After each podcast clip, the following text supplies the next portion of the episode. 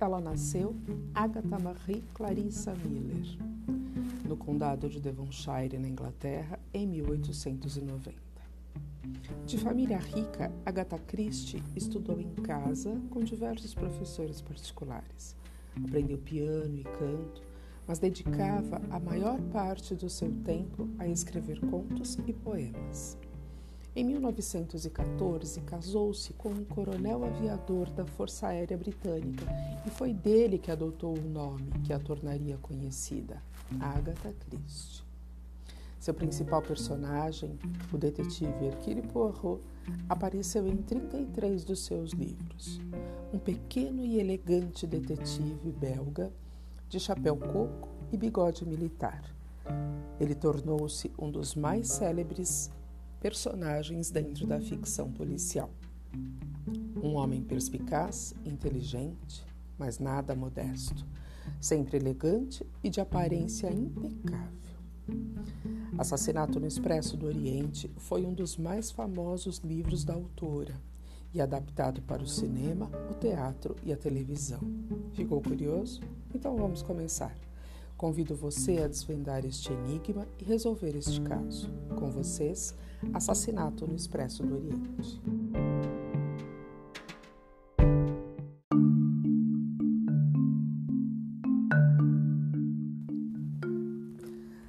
Nada menos que um telegrama aguarda Hercule Poirot na recepção do hotel em que se hospedaria na Turquia, requisitando seu retorno imediato a Londres.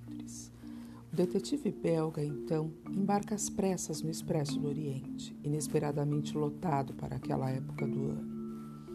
O trem expresso, porém, é detido a meio caminho da Iugoslávia por uma forte nevasca e um passageiro com muitos inimigos é brutalmente assassinado durante a madrugada. Caberá a Poirot descobrir quem, entre os passageiros, teria sido capaz de tamanha atrocidade, antes que o criminoso volte a atacar ou escape de suas mãos.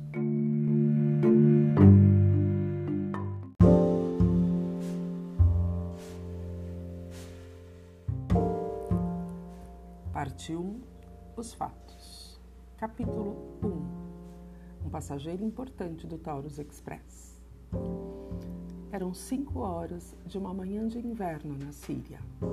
Ao longo da plataforma de Alepo, o trem, pomposamente anunciado nos guias turísticos como o Taurus Express, carro-restaurante, carro-dormitório, dois vagões com poltronas para os passageiros. A subida para o carro-dormitório um jovem tenente francês, resplandecente em seu uniforme, conversava com um homem pequenino, agasalhado até as orelhas, e do qual tudo que se podia ver era a ponta avermelhada do nariz e as pontas de um bigode curvo voltadas para cima. O frio era de congelar. E a tarefa de apresentar as despedidas a uma visita importante não era de causar inveja a ninguém. Mas o tenente do bosque a empenhava resolutamente com francês gracioso e polido. Não que ele tivesse qualquer noção sobre o que se passava. Tinha havido rumores, é claro, como sempre ocorre nesses casos. O general, o seu general, ficara dia a dia mais irritado. Foi quando chegou o belga, parece que da Inglaterra. Uma semana se passara, semana de curiosa tensão, e certas coisas haviam acontecido. Um oficial muito distinto se suicidara. Outros se demitiram. Rostos angustiados subitamente perderam a sua angústia. Certas precauções militares foram relaxadas e o general, o general do tenente do Bosque, de repente pareceu ter ficado dez anos mais jovem. Do Bosque recordou parte da conversa que ouvira entre o general e o estrangeiro. Você nos salvou, mon cher, dissera ele, emocionado, os grandes bigodes brancos tremendo. Você salvou a honra do exército francês e evitou um grande derramamento de sangue. Como poderia agradecer-lhe por ter atendido ao meu chamado, por ter vindo de tão longe? O estrangeiro, seu nome, Hercule Poirot, dera uma resposta adequada, na qual incluiu a pergunta: Mas o senhor não se lembra de ter me salvo a vida uma vez? O general fez outra observação adequada, afastando qualquer mérito pelo que fizera no passado. E sem mais falar em França, Bélgica, glória, honra ou coisas semelhantes, os dois se abraçaram, encerrando a conversa. O tenente do bosque parecia sem saber nada sobre o que significava aquilo tudo, mas como recebera a missão de acompanhar Monsieur Poirot até o Taurus Express, tratava de cumpri-la com todo aquele zelo e dedicação que caracterizam um oficial com uma carreira promissora pela frente. Hoje é domingo, disse o tenente, e amanhã à tarde o senhor estará em Istambul. Aquela não era a primeira vez que fazia tal observação. As conversas de plataforma antes da partida de um trem costumam ser repetitivas. Isso mesmo, concordou Poirot. E o senhor, creio eu, pretende demorar-se por alguns dias, não? Oui. Nunca estive antes em Istambul. Seria uma pena passar por lá, uh, começar. Estalou os dedos significativamente. Não há pressa. Ficarei lá como turista por alguns dias. A igreja de Santa Sofia é muito bela, observou o tenente, embora jamais tivesse estado lá. Um vento frio passou sibilando pela plataforma. Os dois homens tremeram. O tenente do bosque olhou de relance para o relógio. Cinco para cinco, só cinco minutos mais. Notando que o outro reparara no seu movimento, tratou de retomar a conversa. Pouca gente viaja nessa época do ano, observou ele, lançando um olhar para as janelas do carro dormitório pouco acima deles. Isso mesmo, concordou Poirot. Faço votos que o senhor não fique gelado no Taurus. Isso acontece? Tem acontecido sim, mas este ano ainda não. Faço votos então. As previsões do tempo da Europa não são boas, disse Poirot. Muito ruins. Há muitas neves nos Balcãs. Na Alemanha também ouvi dizer. É, bien, observou o tenente do bosque, percebendo que outra pausa estava para acontecer. Amanhã às 7h40 o senhor já estará em Constantinopla. Sim, concordou Poirot com desespero. A igreja, ouvi dizer, é muito bonita. Magnífica, creio eu. Pouco acima, a persiana de uma das janelas do carro dormitório se abriu e uma moça olhou para fora. Mary Debenham tinha dormido pouco desde que deixara Bagdá na quinta-feira anterior. Não tinha dormido o suficiente, nem no trem para Kirkuk, nem na casa de repouso de Mossul, nem na noite seguinte novamente no trem. Agora, cansada de estar acordada naquela cabina superaquecida, levantava-se e observava o exterior. Isso deve ser Alepo. Nada para ver, é claro. Só uma longa e mal iluminada plataforma, onde de algum lugar vinha o barulho de uma furiosa altercação em árabe. Dois homens falando francês logo abaixo da janela, um oficial francês, outro, um homem pequenino com bigodes enormes. Ela sorriu sem entusiasmo. Jamais vi uma pessoa tão agasalhada. Deveria estar muito frio lá fora. Essa era a razão de terem aquecido tanto o trem. Tentou forçar a janela para baixo, mas ela não desceu. O despachante aproximou-se dos dois homens. O trem ia partir, avisou. Melhor o senhor subir. O homem pequenino tirou o chapéu, mostrando uma cabeça oval. Apesar de suas preocupações, Mary sorriu. Um sujeito ridículo aquele. O tipo de homem que ela jamais consideraria seriamente. O tenente do Bosque dizia suas frases de despedida. Havia pensado nelas de antemão guardando-as até o último minuto. Um belo fraseado, muito polido. Para não ser sobrepujado, Poirot respondeu no seu estilo. A bordo, monsieur, disse o despachante. Com ar de infinita relutância, Poirot subiu ao trem, o despachante atrás dele. Acenou. O tenente do bosque fez uma continência. O trem guinchando nos trilhos começou a movimentar-se lentamente. Enfim, murmurou Poirot.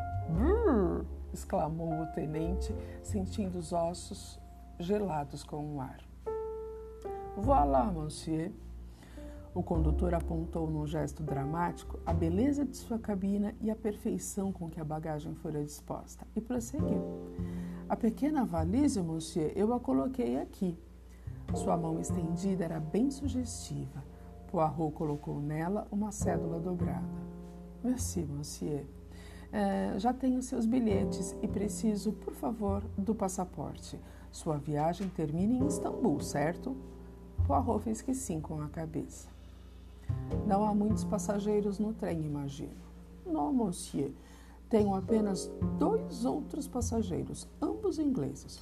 Um coronel da Índia e uma jovem senhora de Bagdá. O senhor quer alguma coisa? Poirot pediu uma garrafa pequena de Perrier. Cinco da manhã é um horário aborrecedor para tomar um trem. Faltavam ainda duas horas para clarear, lembrando-se da noite mal dormida e da missão delicada que acabava de cumprir com êxito, encostou-se num canto e adormeceu. Quando acordou, eram nove e meia. Dirigiu-se ao carro-restaurante para tomar um café quente.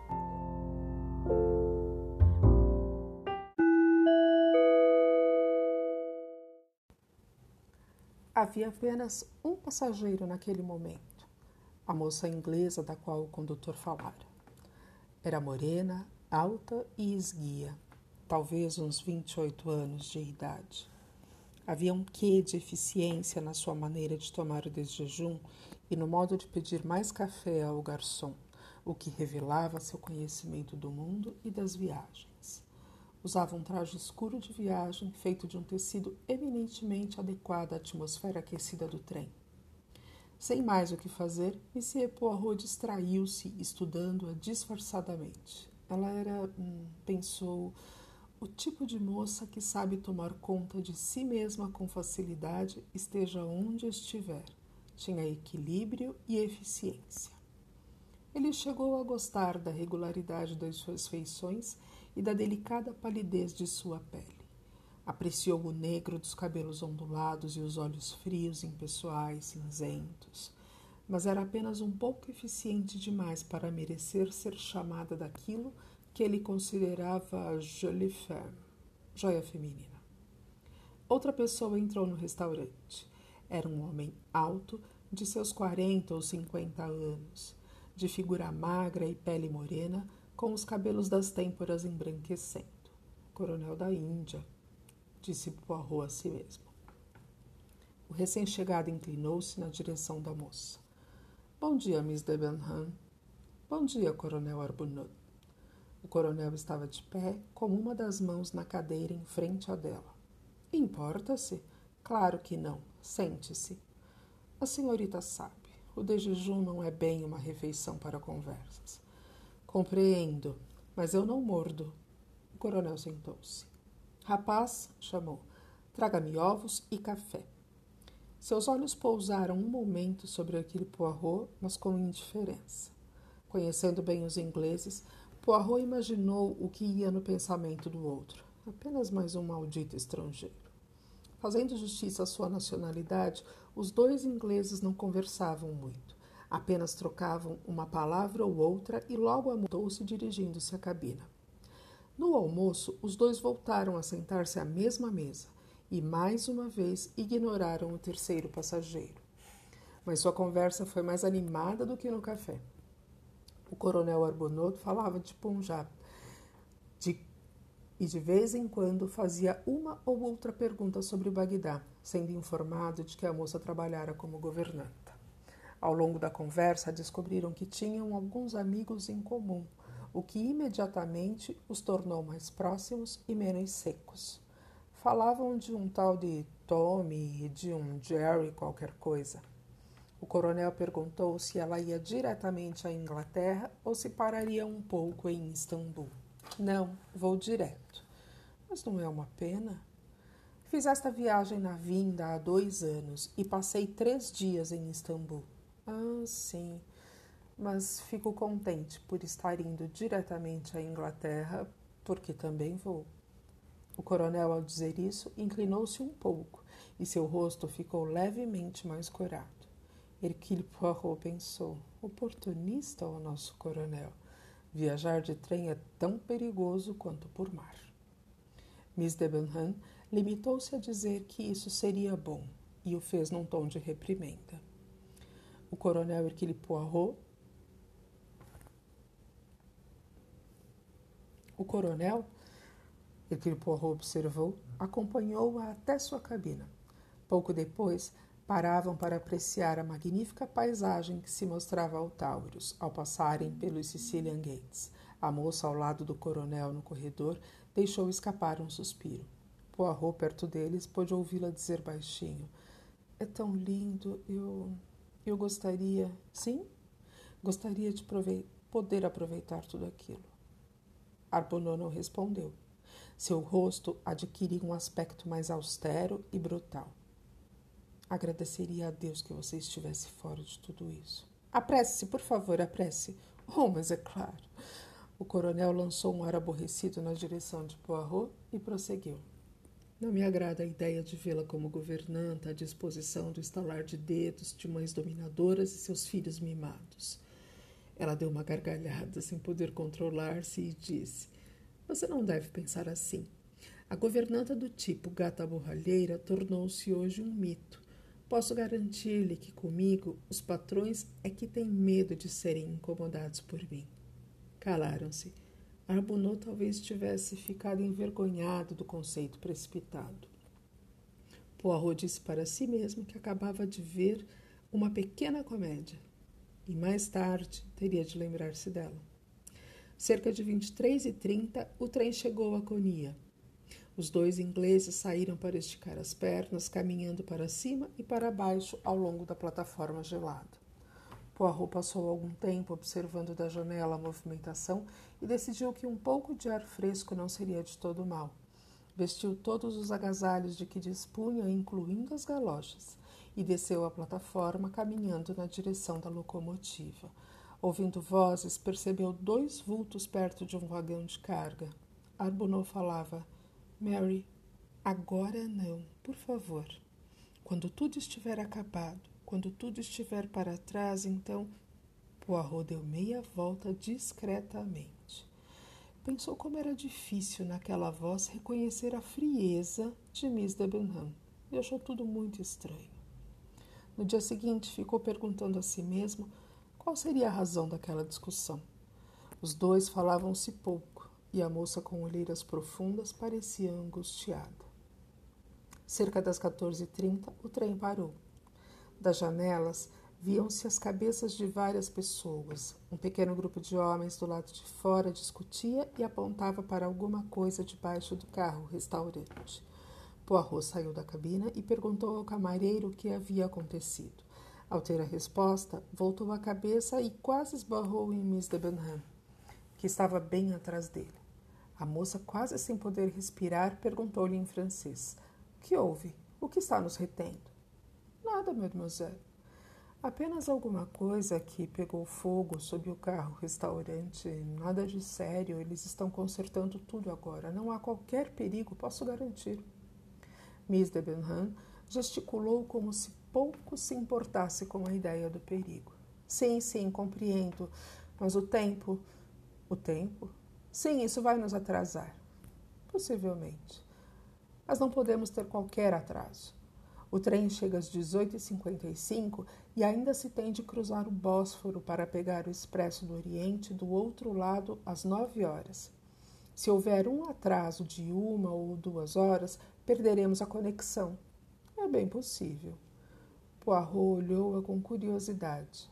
A mão pousada na janela não estava firme. Seus lábios tremiam. Isso a perturba muito, mademoiselle? Sim, muito. Preciso pegar aquele trem. Miss Debenham afastou-se de Poirot e foi ao encontro do coronel Arbonneau no outro extremo do corredor.